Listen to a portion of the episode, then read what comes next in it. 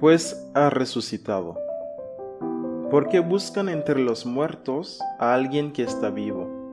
Él no está aquí, ha resucitado. Recuerden lo que les dijo en Galilea, Lucas 24, 5 y 6. Esto es lo que le preguntaron y al mismo tiempo afirmaron los hombres con vestiduras resplandecientes a las mujeres que entraron a la tumba donde colocaron el cuerpo del Señor Jesús sin encontrarlo. Podríamos decir que en estos versos se encuentran de manera explícita la base fundamental de nuestra fe cristiana.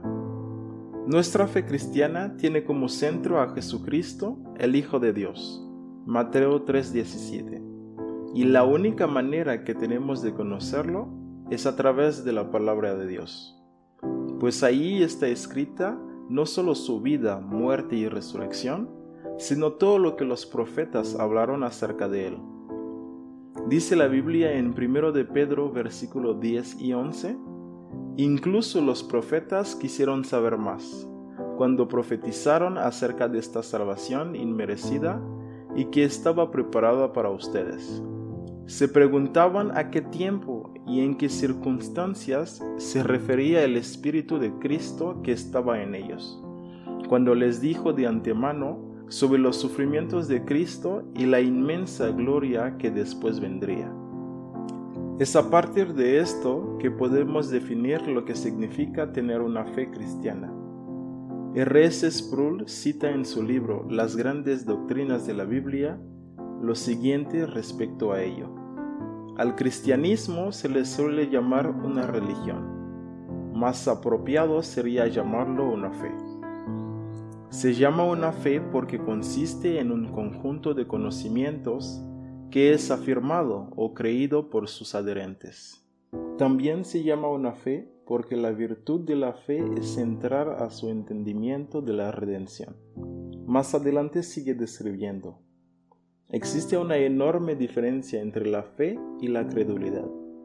Ser crédulo es creer en algo por ninguna razón verdadera. La superstición está hecha y próspera en base a la credulidad. La fe, en cambio, se establece sobre un razonamiento coherente y consistente y sobre evidencias empíricas verdaderas. Ya vimos entonces lo que significa creer.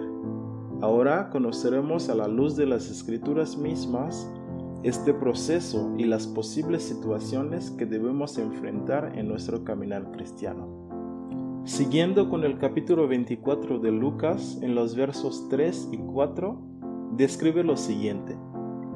Entonces entraron, pero no encontraron el cuerpo del Señor Jesús.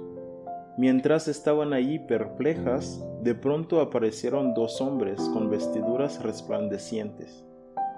Algunas versiones describen que las mujeres estaban espantadas, mientras que otras señalan que preguntaban, ¿qué podría haber pasado? Estas mismas mujeres son las que habían seguido a Jesús desde Galilea y que le servían, según Lucas 8.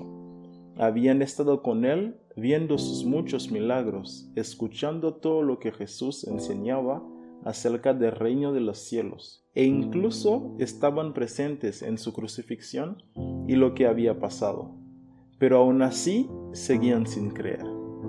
Fue por ello que los hombres con vestiduras resplandecientes les dijeron, ¿recuerden lo que les dijo en Galilea? Que el Hijo del Hombre debía ser traicionado e entregado en manos de pecadores, y ser crucificado y resucitaría al tercer día. Entonces ellas recordaron lo que Jesús había dicho. Lucas 24, 7 y 8. Sin duda, los pensamientos de incredulidad son una batalla diaria que debemos pelear. Constantemente somos atacados con situaciones en el mundo que pretenden robar nuestra fe. Esta es la batalla a la que se refiere en Efesios 6. El Señor a través del apóstol Pablo nos especifica todas las piezas de la armadura que debemos colocar para poder resistir al enemigo en el tiempo del mal y así después de la batalla todavía seguir de pie firmes como lo dice en el verso 13. La Biblia nos hace un llamado a ponernos toda la armadura de Dios todos los días y en todo momento mientras vivamos en esta carne. Es importante resaltar que así como las mujeres, los mismos apóstoles de Jesús también pasaron por las mismas batallas.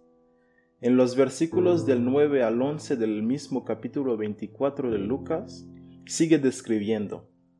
Así que regresaron corriendo de la tumba a contarles a los once discípulos y a todos los demás lo que había sucedido.